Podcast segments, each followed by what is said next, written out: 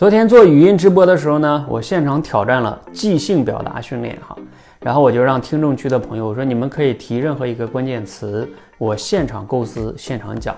其中有一个同学呢给我出了关键词叫灵性啊，后来呢我讲的话题哈，我稍微构思了一下，讲了个话题就是人如何才能获得灵性成长哈，因为目前哈市面上很多的这种身心灵的培训有很多啊，就是神乎其神的那种哈。啊，那这样的培训呢，可能也能让你获得一些灵性成长。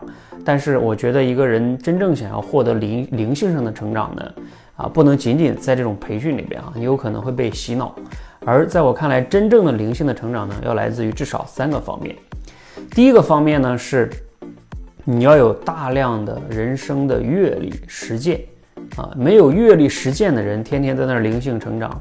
你都没有对这个社会、对自己的很多的体验，你这种灵性成长是就空中楼阁哈啊，我认为是非常不靠谱的。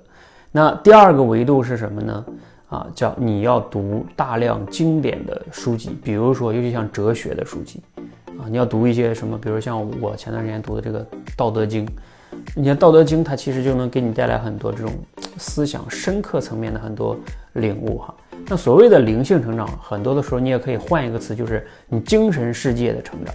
你这个精神世界，如果你没有这些经典的书籍作为一种喂养的话，啊，你天天在那被人家培训洗脑，那你可能搞不好你都进入传销组织了哈。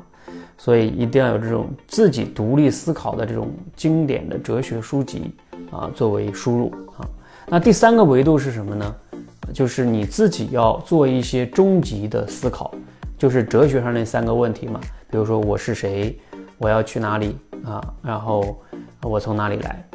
你比如说你要了解你自己的优势、性格、天赋以及你的使命，这些才能真正的让你这个人的精神世界、灵性上有更多的力量。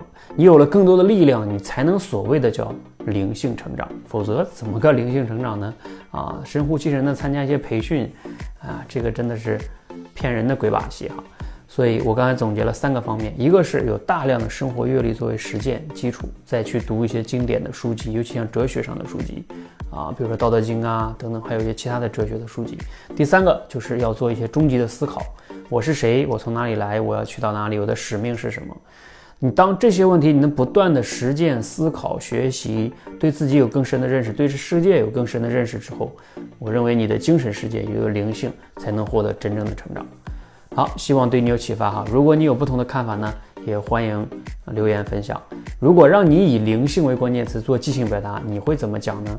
也可以试着讲一讲哈，艾特我，谢谢。